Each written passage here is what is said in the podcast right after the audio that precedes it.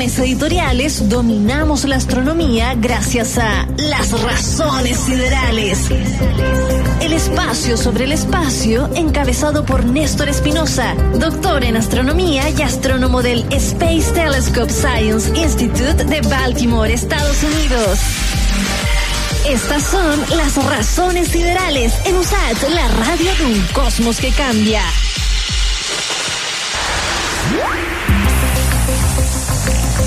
Fíjate que en poco rato más, o quizás en estos momentos, quién sabe, no, él lo sabe, se puede producir un hecho inédito, ¿no? En la historia de la, de la astronomía.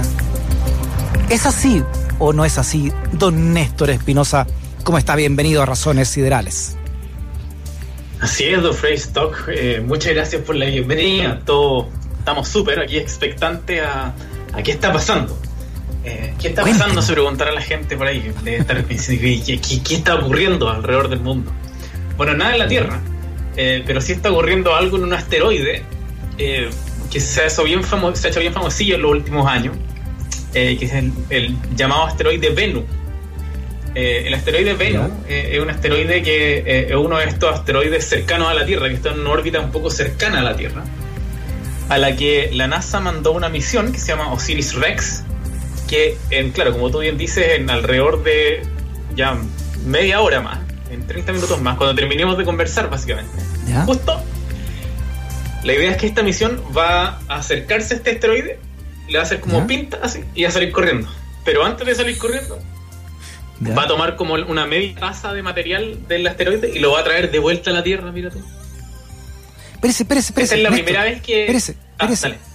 Significa entonces que algo humano va en camino, ya, o sea, está llegando, porque si en media hora menos, está llegando ahora a un asteroide llamado Venus, y que va a sacarle esta misión Osiris Rex alguna partícula a ese asteroide y lo va a traer a la Tierra. Justamente. Ahora, debo decir eso sí que hace rato sí que Osiris Rex está dando vuelta alrededor de este, de este asteroide y vamos a hablar un poquito ahora de, eso, de ese viaje, digamos. Eh, este fue lanzado por allá en el 2016 y llegó a Venus el 3 de diciembre del 2018, o sea, hace dos años atrás. Ya ha estado dando vueltas todo este rato alrededor de Venus. La historia es súper interesante de por qué, o sea, inicialmente la gracia era que iba a hacer este touchdown al tiro cuando llegara. Pero se encontró con unos problemas cuando llegó allá y ya vamos a hablar en un rato. Pero claro, ahora ha llegado ese momento en el cual eh, va a hacer este touchdown y va a extraer material de Venus. Mira, ¿Y qué, y qué se espera de Venus? ¿Por, qué es tan importante o, interesante traer ese material?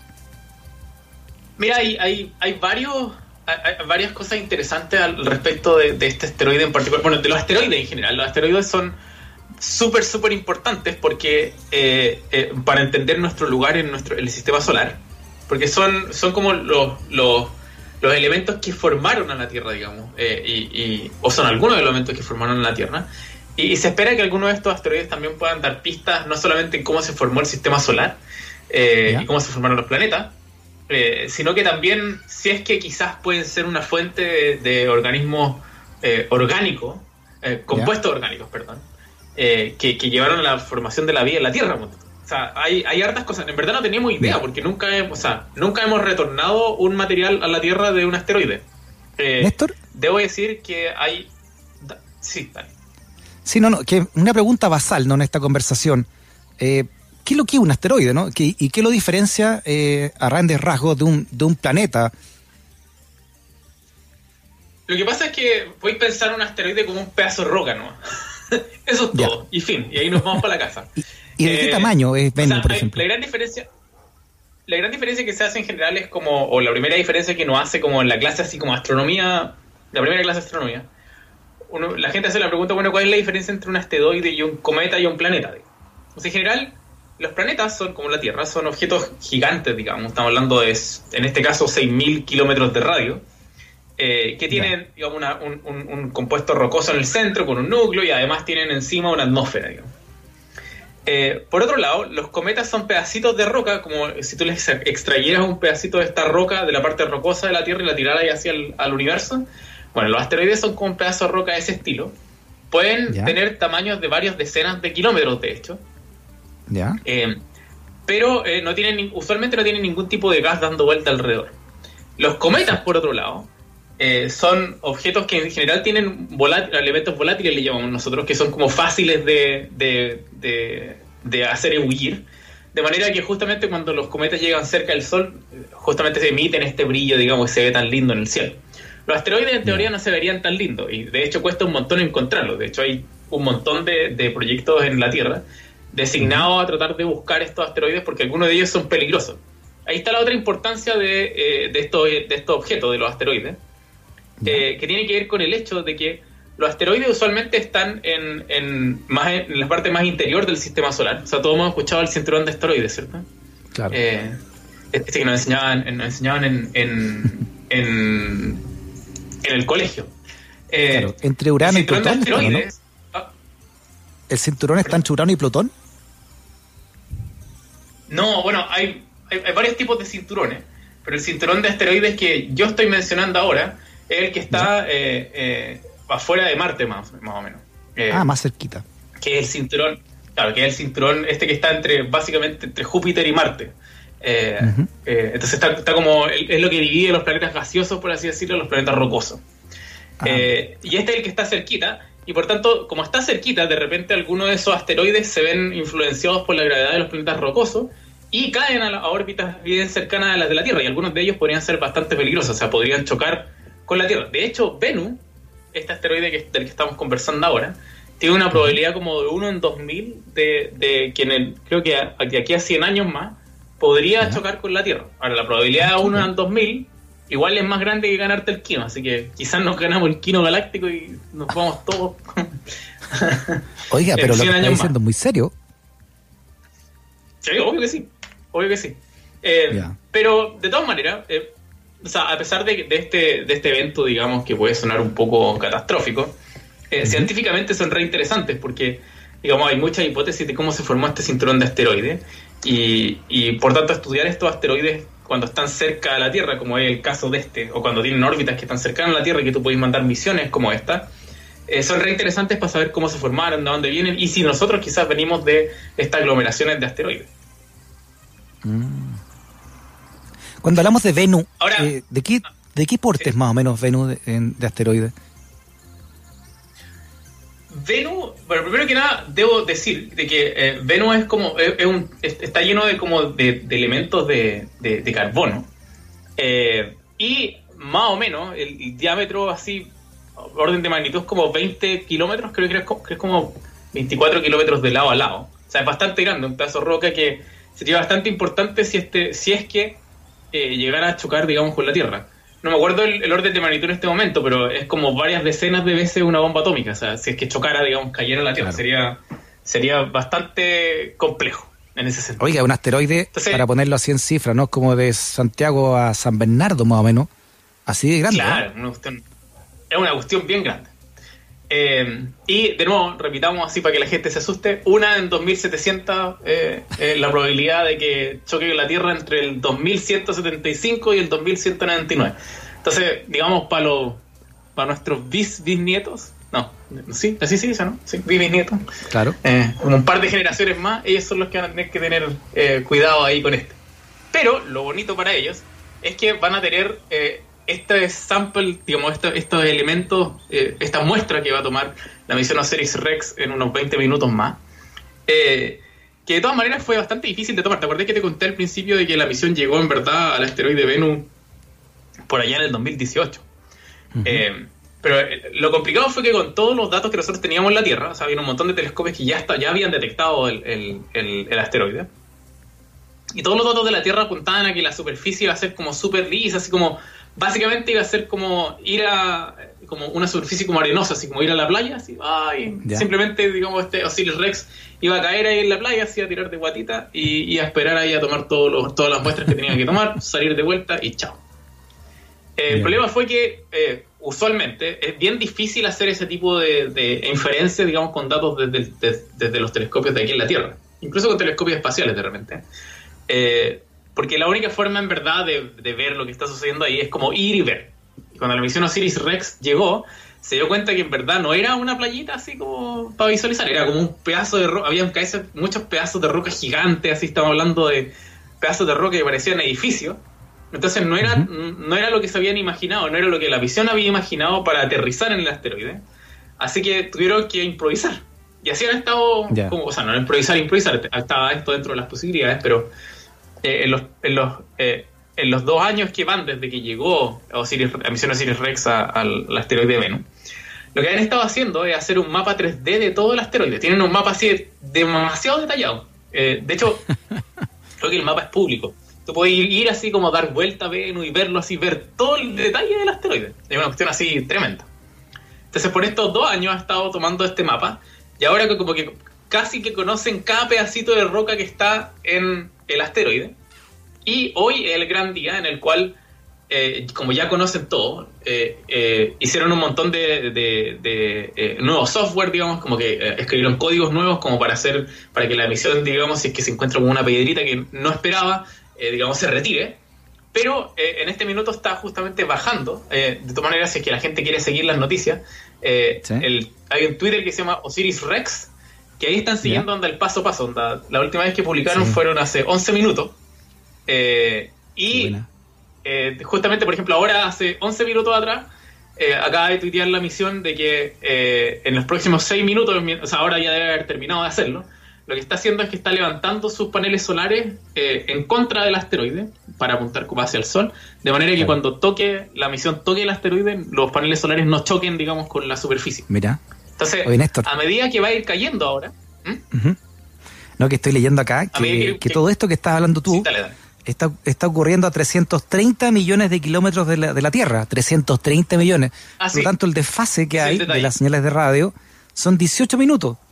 O sea, cuando toque la misión, se van a demorar acá 18 minutos en saber si la tuvo éxito o no tuvo éxito, ¿no? Y este asteroide, como tú decías, es carbonoso, lo que, lo que significa que puede tener eh, o retener gran parte de la química que estaba presente cuando el Sol y los planetas aparecieron hace más de 4.500 millones de años.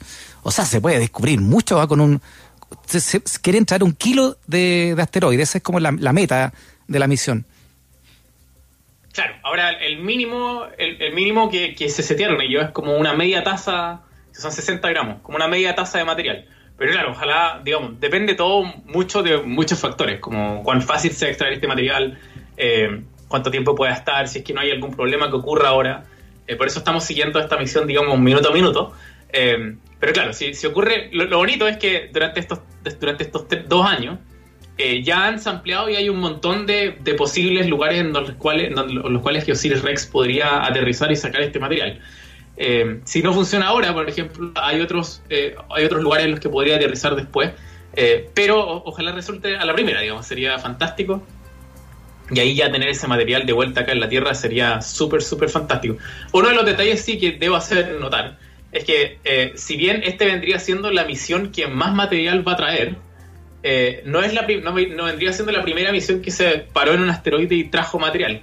Eh, hay una misión japonesa que es el Hayabusa, que justamente viene en camino de vuelta a la Tierra y que viene de un de otro, de otro asteroide, digamos. Eh, con un asteroide que se llama Yotak y Itokawa.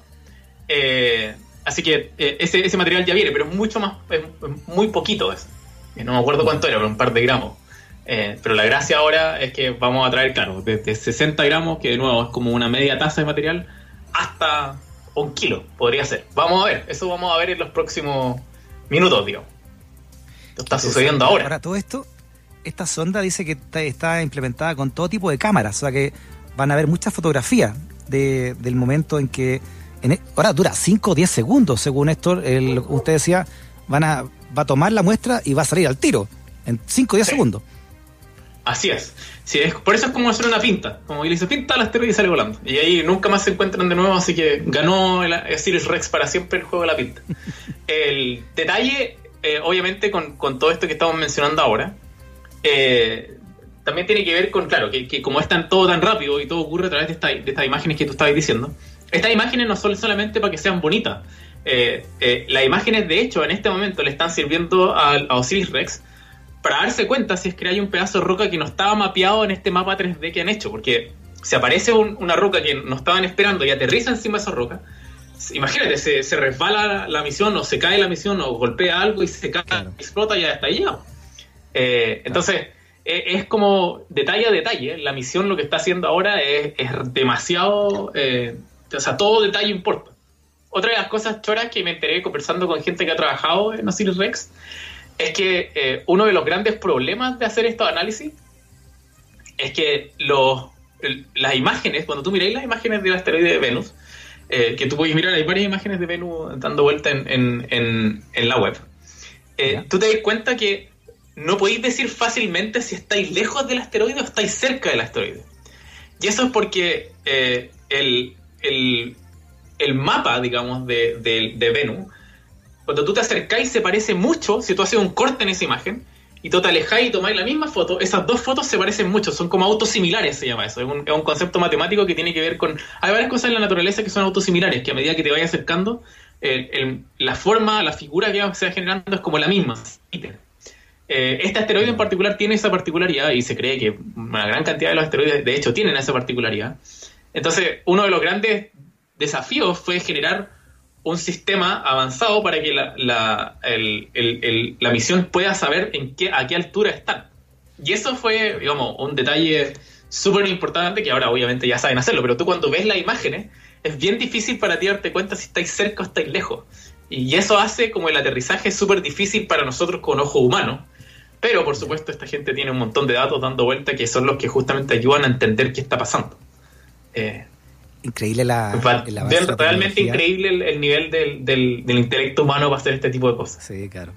Eso te iba a decir, Néstor, porque ah, mira, estoy, estoy leyendo acá que finalmente Osiris Rex, como tú también lo explicabas, no fue lanzado en septiembre de 2016. Pero cuando llegó a Venus, Venus con B larga todo esto, larga con doble N, eh, Venus. ¿ah? Eh, cuando llegó el 2018. Sin una S como Venus, que la gente se puede confundir. Claro, y con B larga.